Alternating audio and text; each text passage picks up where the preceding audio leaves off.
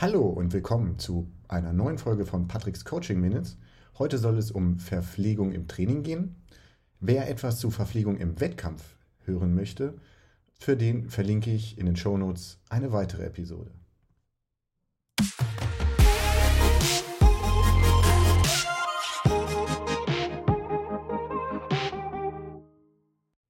Verpflegung im Training. Was kann ich in dieser Episode denn, denn erwarten? Also ich möchte gern wie folgt vorgehen. Ich möchte als allererstes mal ein oder zwei Grundsätze, die ich bei diesem Thema habe, ähm, besprechen.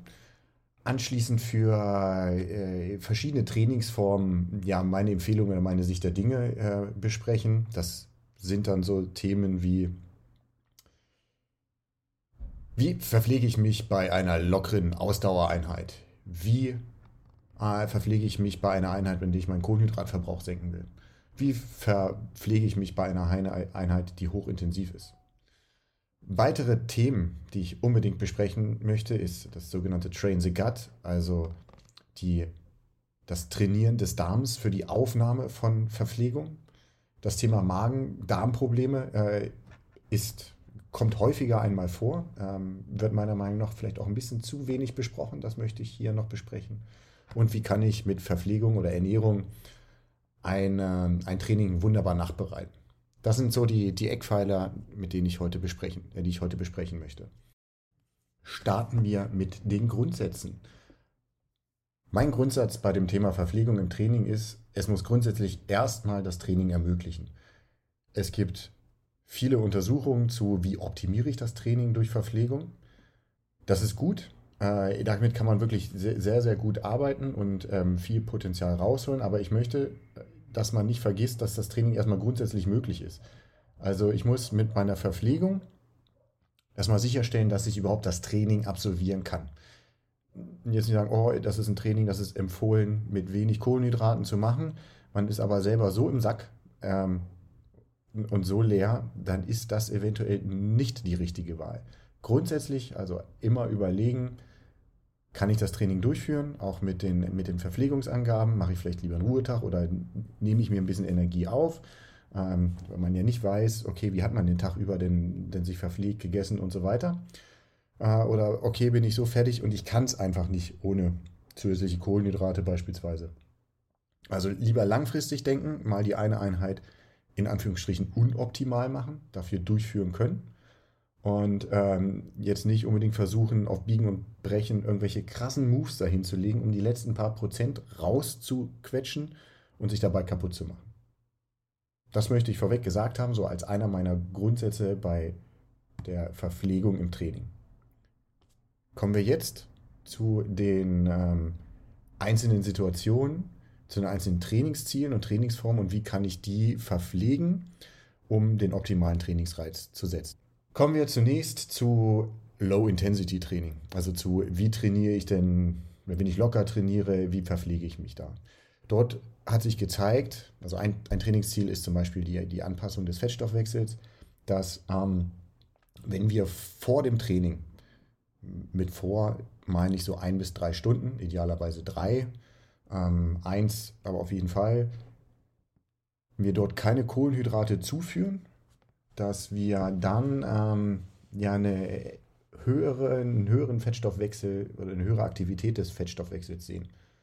Das heißt, okay, wir wollen das trainieren, wir wollen, dass dort mehr passiert, dann lasse ich ein bis drei Stunden vor dem Training Kohlenhydrate weg. Wenn ich dann in die Einheit gehe, überlege ich mir, okay, eine kurze Einheit, die geht dann ohne.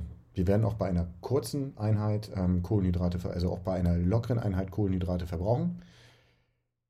Die meisten wahrscheinlich mehr, als ihnen bewusst ist. Äh, ich empfehle dort grundsätzlich in der Diagnostik mal reinzugucken, wo ist denn überhaupt bei mir mein Locker und wie viel Kohlenhydrate verbrauche ich dann noch und kann ich vielleicht noch ein Stück lockerer fahren, um nicht so viele Kohlenhydrate zu verbrauchen und trotzdem ja, den, den Fettstoffwechsel einigermaßen angeregt zu haben. Ähm, und dann sehen, okay, wie viele Kohlenhydrate sind das denn eigentlich? Dann sagen, okay, hey, ein Teil davon fülle ich auf unterwegs gerade bei langen, lockeren Einheiten, die komplett auf Wasser zu machen, sagen, äh, fünf Stunden nur mit Wasser muss doch gehen.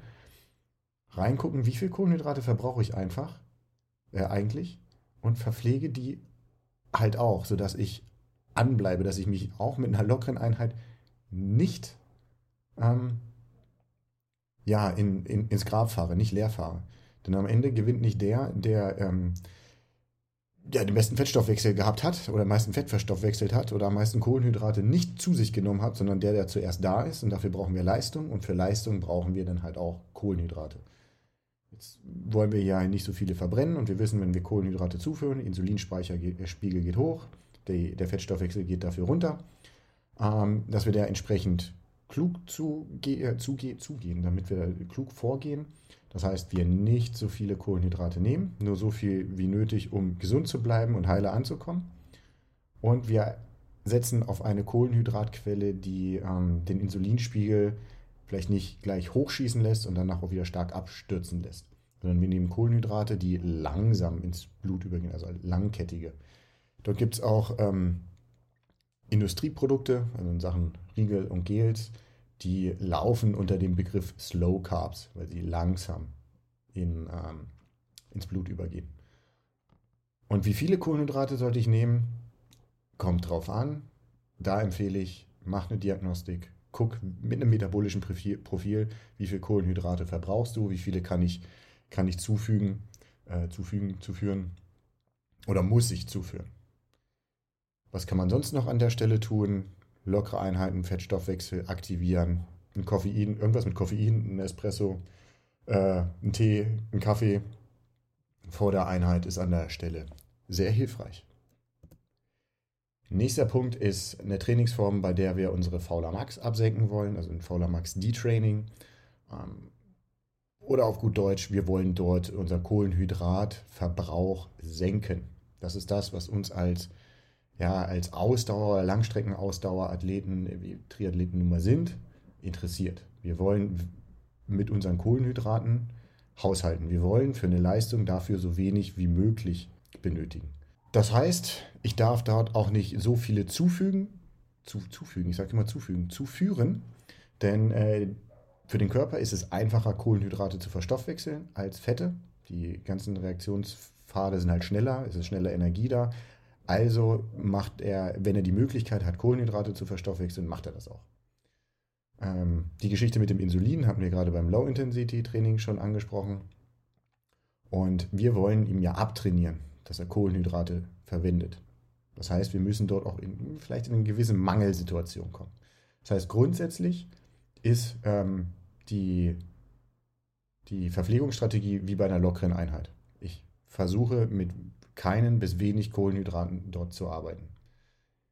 Wenn ich jetzt aber längere äh, Fauler Max Trainings habe, die mich vielleicht auch an die Grenze meiner Speicher bringen, weil ich schon vorbelastet dort reingestartet bin, dann verpflege ich mit Slow Carbs, also auch wie, wieder wie bei der Low Intensity Geschichte, mit langsamen Kohlenhydraten, die langsam ins Blut, äh, Blut übergehen und achte darauf, dass ich vielleicht in den gezielten Belastungen, die ich zum äh, Fauler Max senken mache, also zum Beispiel ein K3-Training oder ähm, Anstiege mit einem dicken Gang fahren, anders ausgesprochen, dass ich dort wenig bis gar keine in diesen Belastungen zu mir nehme.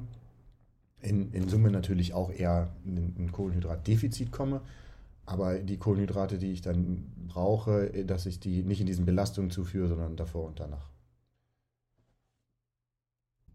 Der nächste Punkt sind die hochintensiven Trainingseinheiten. Unter hochintensiven ziehe ich jetzt äh, klar die VO2 Max Intervalle mit rein, aber auch so etwas wie ein Schwellentraining. Beim Schwellentraining werden sehr, sehr, sehr, sehr, sehr viele Kohlenhydrate verbraucht. Und wenn wir das jetzt nicht gerade machen mit dem Ziel, die Fauler Max absenken, abzusenken, dann gilt das äh, vorweg besprochene, brauchen wir an der Stelle die Kohlenhydrate, um überhaupt die Leistung zu bringen. Wenn wir die Kohlenhydrate nicht drin haben, kommen wir gar nicht auf diese kritische Leistung, die unser Herz-Kreislauf-System und unsere Beine so auslastet, dass, ähm, dass wir die Trainingsanpassung oder den Trainingsreiz überhaupt einfahren können, der die Anpassung, die wir haben wollen, äh, erzielen. Das heißt, dort muss Sprit im Tank drin sein. Das heißt, wir können vorher oder wir müssen vorher den Kohlenhydratspeicher aufladen. Das heißt, wir haben den Tag vorher, an dem Tag, an dem das Training stattfindet, auch Kohlenhydrate zu uns genommen und uns damit verpflegt. Grundsätzlich würde ich solche Einheiten auch mit ähm, 15 bis 30 Minuten vorm Start der Einheit, vielleicht mit einem Gel versorgen, sodass schon mal äh, Kohlenhydrate akut im System drin sind, der Insulinspiegel hochgeht, sagt, hey, ich will damit was, was arbeiten, äh, muss dann an der Stelle aber auch nachfüllen.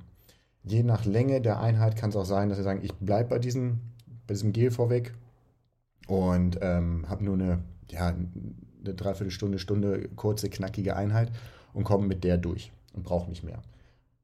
Ansonsten würde ich grundsätzlich sagen, Fuel nach. Auch hier wieder über ein ähm, Ergebnis der Diagnostik kannst du sehen, wie viel verbrauchst du eigentlich und dann kannst du zusehen, dass du so viel wie möglich davon wieder reinkriegst.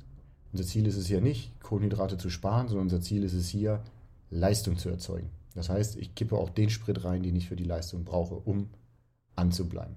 Kohlenhydrate zunehmen. Äh, der nächste wichtige Punkt, den ich finde, ist, ähm, man sagt ja, okay, Kohlenhydrataufnahme ist begrenzt. Ich kann nicht unendlich viel Kohlenhydrate oben reinkippen, ich kann aber fast unendlich in Anführungsstrichen rausjagen. Das heißt, irgendwann ist Ofen aus, Mann mit dem Hammer und der Körper schaltet ab. Könnte ich auf die Idee kommen, okay, ich kippe einfach super viel rein. Da ist halt ein Limit. Erstmal gibt es ja, quasi so ein, so ein menschliches Limit, wie viel überhaupt geht. Das liegt so bei 90 bis 120 Gramm Kohlenhydrate pro Stunde. Das würde ich jetzt eher aufs Radfahren beziehen. Im Laufen durch die mechanische Belastung, die wir dort haben, kommt man in der Regel nicht so hoch. Also gut, jetzt habe ich 90 bis 120 Gramm Kohlenhydrate. Dann kippe ich mir jedoch rein. Das sind dann Bauer 6 Gels in einer Stunde. Also 10 Gels, äh 10 Gels, alle 10 Minuten Gel. So in etwa. Roundabout, oder? 10, 12 Minuten und kommen auf 5 bis 6 Gels. Jetzt ist das so, ähm, das ist das, wo man sagt, das ist Menschen möglich. 90 bis 120 Gramm. Je, kommt auch auf die Zusammensetzung der Kohlenhydrate drauf an.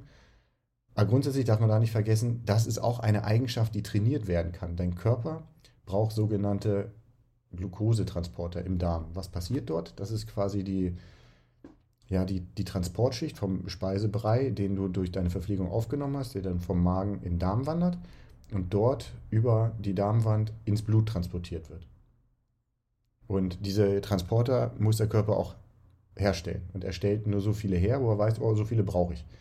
Und wenn du immer mit sehr, sehr, sehr wenig Kohlenhydraten trainierst und dann plötzlich eine Einheit machst mit sehr, sehr, sehr, sehr vielen, dann hast du gegebenenfalls nicht so viele Transporter überhaupt zur Verfügung, um ähm, die Kohlenhydrate rüber zu transportieren ins Blut.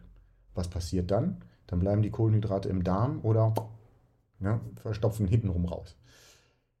Das heißt, so etwas muss auch trainiert werden. Das kann in diesen harten Einheiten erfolgen, dass man sagt, okay, ähm, ich hau jetzt hier richtig rein und ich gucke mal, wie viel ich verpflegen kann. Schreibt sich dazu auch auf. Also das Ganze muss bewusst passieren. Wie viele Kohlenhydrate habe ich denn zugeführt? Wie ging es in meinem Magen? Und ähm, ähm, wie viel Wasser habe ich dazu getrunken? Wie viel ISO habe ich getrunken? Wie viel Gels habe ich genommen? All solche Sachen, dass man, dass man sich bewusst wird, wie viel habe ich eigentlich verpflegt? Wie ging es mir dabei? Und äh, gerade wenn es länger wird, wird das halt interessant, weil nach einer Stunde merkt, meldet sich vielleicht äh, der Magen noch nicht, ähm, aber nach drei, vier Stunden schon. Also hier auch drauf achten, was nehme ich, wie viel nehme ich, wie habe ich es vertragen. Und dann beim nächsten Mal vielleicht probieren, also wenn man aufgeschrieben hat, sagt, okay, ich habe jetzt 50 Gramm probiert, das ging ohne Probleme, kann man beim nächsten Mal vielleicht 60 Gramm probieren, beim übernächsten 70 bis man irgendwann an, die, an so eine, in so ein Gebiet kommt, wo man sagt, uh, ähm, hier wird es kritisch. Dann bleibt man erstmal bei dem Bereich und geht wieder ein Stück runter und probiert dann irgendwie noch mehr. Das heißt, jetzt regen wir den Körper auch an, dort vielleicht mehr Transporter äh, zu, zu erzeugen, um mehr Kohlenhydrate abzutransportieren. Ich hoffe, das macht soweit Sinn. Äh, wo diese Strategie auch wunderbar anzuwenden ist, ist, äh, wenn man wettkampfspezifisch trainiert. Das heißt, okay, ich fahre im Wettkampftempo ähm, mit meiner Wettkampfverpflegung und versuche dort nicht nur quasi seinen Wettkampf-Pace, seinen Wettkampf-Watt, seine Wettkampfleistung zu trainieren, sondern auch ja, seinen Wettkampfdarm in Anführungsstrichen, dass man den trainiert, dass man trainiert seine Wettkampfverpflegung und guckt, okay, ich probiere es jetzt mit so und so viel, wie, wie gut geht es mir leistungstechnisch dabei, wie, wie weit geht es mir darmtechnisch dabei und muss dann halt auch über das Körpergefühl mal ein bisschen hoch, ein bisschen runternehmen, aber auch versuchen, seinen, seinen Darm zu trainieren. Und wie gesagt, das kann man vorbereiten wunderbar, dass man in den, den harten Einheiten mal mit ordentlich Kohlenhydraten arbeitet und das probiert. Wenn das Ganze schief geht, äh, ich hatte schon angesprochen, Magen-Darm-Probleme sind nicht so ungewöhnlich äh, im Sport, ähm, gerade im Ausdauersport und vor allen Dingen gerade im Laufen. Im Laufen hört man viel, viel, viel, viel, viel häufiger von Magen-Darm-Problemen als beim Radfahren. einer der Hintergründe oder der vermuteten Hintergründe dahinter ist, man hat eine mechanische Belastung auf Magen-Darm, Magen und Darm, ähm, einfach durch die Laufbewegung und durch das stetige Aufprallen auf dem Boden, dass man Erschütterungen drin hat und ähm, dass der ganze Unterkörper ein bisschen mehr arbeitet. Auf dem Rad sitzt man faul, in Anführungsstrichen faul auf dem Sattel und ähm, beim Laufen nicht. Das heißt, das schon mal im Hinterkopf behalten. Dass alle Sachen, die man vielleicht fürs Rad für sich rausfindet, sind nicht zu übertragen aufs Laufen. Da muss man das alles selber tun. Was kann zu einem Problem führen oder was kann zu Magen-Darm-Problemen führen, wenn ich vorweg zu viele oder dabei zu viele Kohlenhydrate zugenommen habe? Wie gesagt, der Darm kann nur eine bestimmte Menge an Kohlenhydraten verarbeiten oder resorbieren und ähm, die restlichen verweilen dann, oder wenn man generell zu viel Speisebrei hat, der, die vom, der vom Darm nicht aufgenommen werden kann, verweilt das im Magen. Das kann zu Krämpfen führen. Ein Grund ist vielleicht falsch ernährt vorweg, da komme ich dann gleich später noch zu. Oder man hat einfach zu viele Kohlenhydrate aufgenommen, die können nicht verarbeitet werden. Also hier wieder zurück an das Train the Gut, sich überlegen, wie viel habe ich aufgenommen, das war jetzt ein Problem, ich probiere es mal mit ein bisschen weniger. Oder mit viel weniger und versuche mich dann, dann hoch zu trainieren. Ein weiterer Punkt, der zum Thema, ähm, ja, in Anführungsstrichen falsch oder besser ausgedrückt unpassend für diese Trainingseinheit ähm, ja, einzustufen ist, sich unpassend ernährt hat, sind, ist, ich habe zu viele Ballaststoffe, zu viele Proteine, zu viele Fette. Die sind vom Magen-Darm ja schlechter aufzunehmen, weil die, um, zu um sie zu verarbeiten, dauert das halt einfach länger. Das heißt, ich habe dann Speisebrei in Magen und Darm, der noch nicht fertig bearbeitet ist oder verarbeitet ist. Und das kann halt zu Krämpfen und ähm, Krämpfen und Problemen führen. Also kleiner Hinweis, Salat vor dem Laufen, sehr ballaststoffreich, vielleicht eine schlechte Option viel Fette, viel Proteine, also ein fettiger Döner vom Laufen, meist auch keine wirklich gute Idee. Weiterer Punkt, der zu Problemen führen kann, ich habe einfach grundsätzlich zu wenig Wasser. Damit das alles in Magen und Darm verarbeitet werden kann, brauchen wir Wasser. Und äh, ich zu wenig Wasser zu mir genommen habe, habe ich ein Problem. Das heißt, das auch mit checken, okay, wie viel habe ich jetzt nur einen Riegel gegessen oder habe ich dazu auch Wasser getrunken? Auf den Verpackungen von Gels und Riegel steht auch immer drauf, dass du Wasser dazu trinken sollst. Und das ist auch eine empfohlene Menge. Grundsätzlich ist aber die, die, die Basis dahinter, ich kann einen bestimmten Satz an Kohlenhydraten pro Stunde pro ein Liter Wasser verarbeiten. Also wenn ich mir jetzt überlege, äh, ich möchte jetzt 80 Gramm Kohlenhydrate pro Stunde zu mir nehmen, dann sind das 80 Gramm pro Stunde auf einen Liter Wasser. Das heißt, ich brauche immer noch ein Liter Wasser dann, dann dazu. also wenn ich sage, okay, ich habe jetzt nur den, den Riegel, den, ich habe einen kurzen Schluck getrunken, aber ich war doch nur bei 40 Gramm und habe trotzdem Probleme gehabt, dann war vielleicht einfach der Wasseranteil viel zu niedrig. Das Verhältnis hat nicht gepasst. Nächster Punkt, was kann auch zu Problemen führen? Wenn ich hier sage zu wenig Wasser, muss ich auch sagen zu viel Wasser. Zu, also zu viel Wasser ähm, merkt man dann wunderbar, wenn man so einen glugernen Wasserbauch hat. Da wäre dann erstmal okay, hey, ich nehme jetzt vielleicht erstmal was Kohlenhydratreiches äh, mit rein ähm, oder eine Cola, um das, das Problem zu beheben. Aber da halt auch darauf achten, zu viel Wasser kann zu, zu Problemen führen. Weiteres Problem, wie gesagt, ist schon angesprochen, der Darm ist einfach noch nicht, noch nicht dafür trainiert. Das heißt, ich habe in der, der Situation dann zu viele Kohlenhydrate aufgenommen, als ich verarbeiten kann. Hier, train the gut, ähm, da müssen wir unsere Aufnahme trainieren. Der nächste Punkt ist, man kann sagen, oh, ich habe doch immer lange lockere Ausfahrten gemacht. Ich habe da immer 60, 70 Gramm Kohlenhydrate pro Stunde zu mir genommen. Und das habe ich jetzt auch mal bei einem harten Tempotraining gemacht. Und ich hatte total die Probleme. Dann, ah, da könnte vielleicht ein Zusammenhang gehen. Höhere Intensitäten verändern das Bild dann wieder. Das heißt, dort muss man vielleicht nochmal wieder anders mit der Verpflegung hantieren und äh, vielleicht auch trainieren, bei hoher Intensität Kohlenhydrate zuzunehmen. Denn was passiert bei höheren Intensitäten? Du brauchst mehr Sauerstoff in den Muskeln. Wie kommt Sauerstoff dahin? Über Blut. Und das heißt, ich habe mehr Blut in den Muskeln, aber weniger äh, im Darm. Das heißt, die Möglichkeit vom Darm etwas ins Blut zu bekommen, also dies, die, diese Resorption zu haben, ist heruntergesetzt. Das heißt, ich nehme grundsätzlich auch weniger Energie auf, umso her äh, oder kann weniger Energie aufnehmen, umso härter ich ähm, quasi trainiere. Also das entsprechend anpassen und sagen, okay, ich kann jetzt pauschal 80 Gramm aufnehmen, sondern 80 Gramm bei einer bestimmten Intensität. Hier also auch verschiedene Strategien für Tempotraining, Wettkampftempo, Wettkampf, äh, getrennt voneinander. ähm, ausarbeiten. Zusätzlich das Thema Umgebungsfaktoren beeinflusst das noch. Sobald wir Hitze haben, haben wir auch die, ist das gleiche, Hitze, Körper wird heiß, wir haben Blut an den oberen Hautschichten, um äh, es zu kühlen. Und das heißt, ich habe weniger äh, Blut in den Muskeln, was unsere Leistung schon mal äh, senkt, aber auch weniger Blut im Darm, was unsere Aufnahme von, von Kohlenhydraten herabsetzt. Nächster Punkt ist Stress. Der bringt, Stress ist sowieso schlimm, äh, kann, kann so ein System ziemlich stark beanspruchen und dort an der Stelle auch dort ähm, ja, die Aufnahme von Kohlenhydrate ins Ungünstige verschieben oder so ganz weiß man sich einfach die, die Möglichkeit zu Problemen äh, erhöhen. Gleiche ist zu viel Koffein, kann an der Stelle auch zu Problemen führen.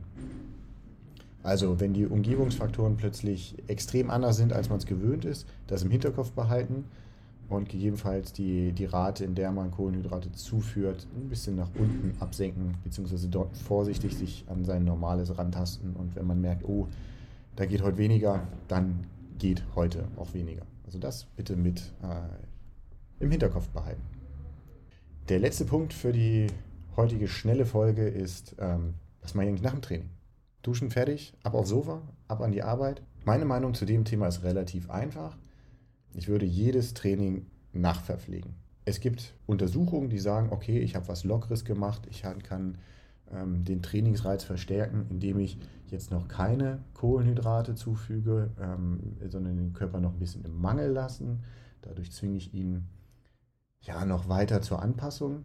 Ich wie schon bei den Grundsätzen gesprochen oder angesprochen, würde ich grundsätzlich als Strategie erstmal sehen, ich mache alles, um im Training zu bleiben, sodass ich äh, gesund und munter äh, weiter trainieren kann und äh, Experimente für die letzten und super Optimierung für die letzten paar Prozent, die nehme ich erstmal zur Seite. Ich mache die Basics richtig. Und da wären innerhalb der ersten 20 bis 30 Minuten, mal lieber auf die 20 Minuten zielen, etwas zuführen, was schnell zu verdauen ist, was Kohlenhydrate und Proteine hat. Beides in Summe potenziert sich dann, also vereinfacht die Aufnahme, um erstmal grundsätzlich dem Muskel erstmal wieder ähm, Kohlenhydrate zu geben. Bist du wieder, fühlst du dich schneller reagiert, reagiert regeneriert und äh, kannst auch wieder besser trainieren schneller wieder besser trainieren. Und Proteine, klar, du hast äh, dem, dem, Muskel Schaden zugefügt und du brauchst Proteine, um neue Muskelfasern zu bauen. Dazu die Proteine.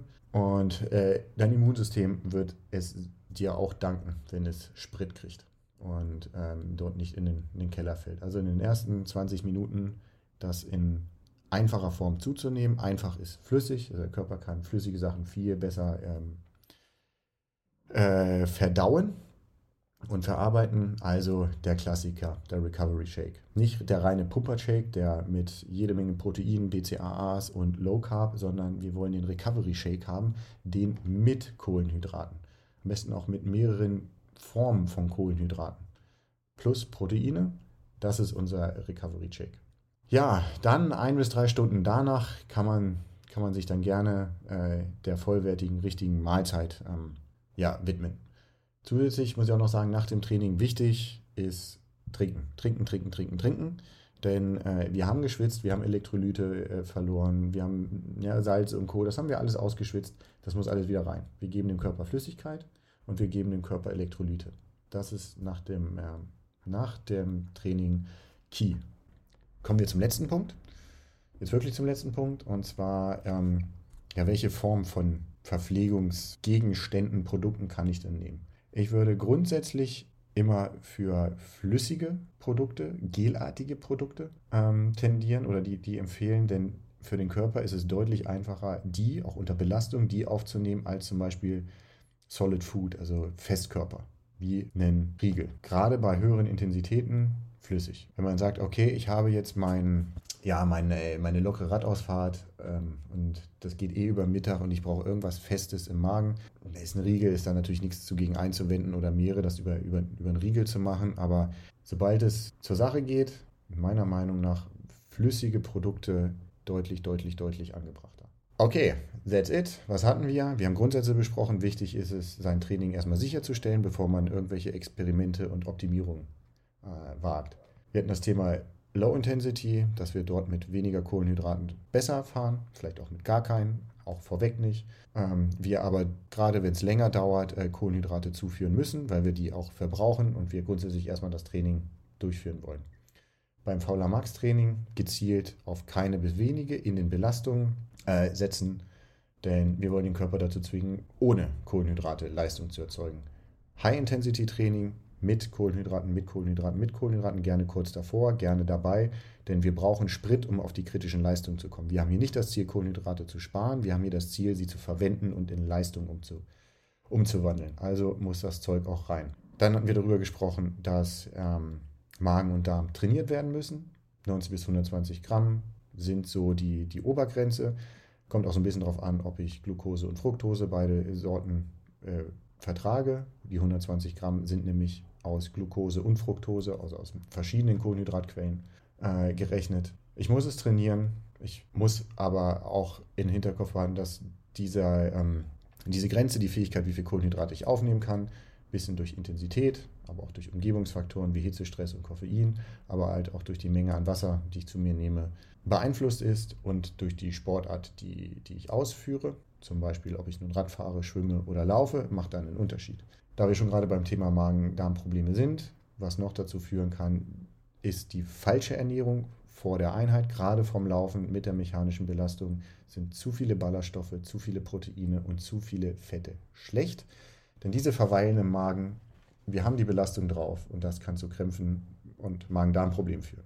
Nach dem Training verpflegen, verpflegen, verpflegen. Lieber die paar extra Prozent liegen lassen, dafür gesund bleiben und kontinuierlich im Training bleiben. Last but not least war das Thema lieber flüssige Nahrungsprodukte als feste Produkte, die aber doch durchweg gerne auf langen Einheiten genommen werden können. So, ich hoffe, das war informativ. Bei Fragen wie immer gerne an mich wenden. Vielen Dank fürs Zuhören.